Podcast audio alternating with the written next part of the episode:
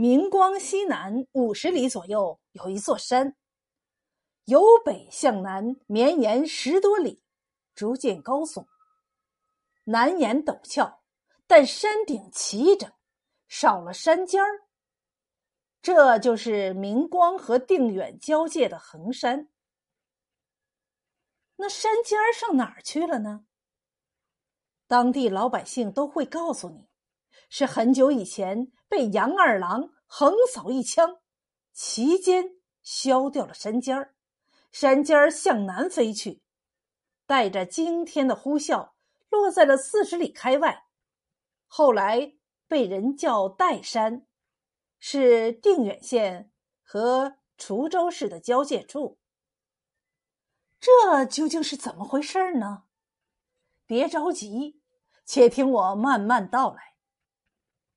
据说那花果山的美猴王大闹王母娘娘的蟠桃会，惹火了玉帝，玉帝派杨二郎下界捉拿着猴头，美猴王和杨二郎斗法七十二个回合。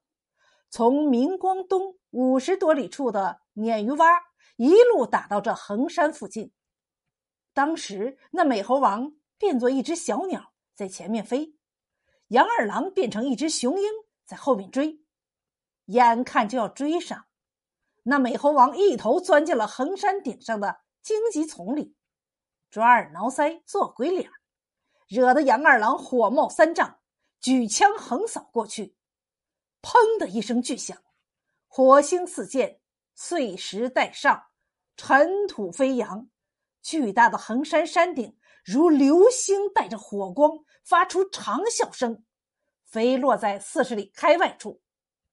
那美猴王一个跟头翻下，又变作一个樵夫，背着一捆干柴，钻入衡山西南七八里处的城中，混入人群。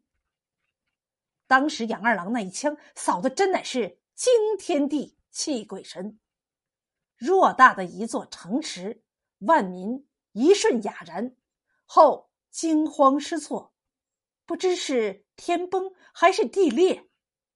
顷刻后，城东衡山上空碎石尘土飞扬遮日，天昏地暗。当人们缓过神来。发现衡山的山尖被齐喳喳的削去，又是一阵哗然。杨二郎睁开脑门上的那只天眼，看到美猴王变化成樵夫，混在人群之中，随即也变成一个威武差官，追赶入城。当杨二郎一手抓住那美猴王时，猴头真会煽情，满脸委屈样，泪水在眼眶中直转。大声喊：“我没犯法，为什么抓我？”一时间，围过许多看热闹的人，人群中也有爱管闲事、打抱不平的，指责杨二郎。正在这时，来了个真差官，一见面前这威武官差，心中只是犯疑：这同行怎么从来没见过呀？看来不像是本城差官。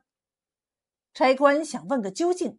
那杨二郎急得哇呀呀一阵大叫，那美猴王也趁机来了个金蝉脱壳，一缩身，一个跟头翻入天空，向南逃去。杨二郎气得撕碎了手中的衣服，恢复原形，怒目圆睁，架起云头向南追去。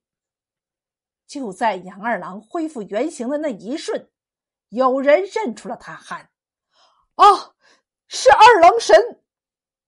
那美猴王当时还无人认得，杨二郎向南追去，跑不出几里，感觉鞋中不适，按下云头，停住脚，脱鞋一看，原来是横扫横山山尖飞起的碎石尘土灌入鞋中。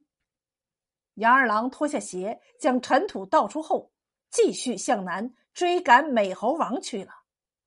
杨二郎鞋里倒出的尘土。落地后形成了两个凸起的土堆，后来被人叫做南双墩，至今仍然保存完好。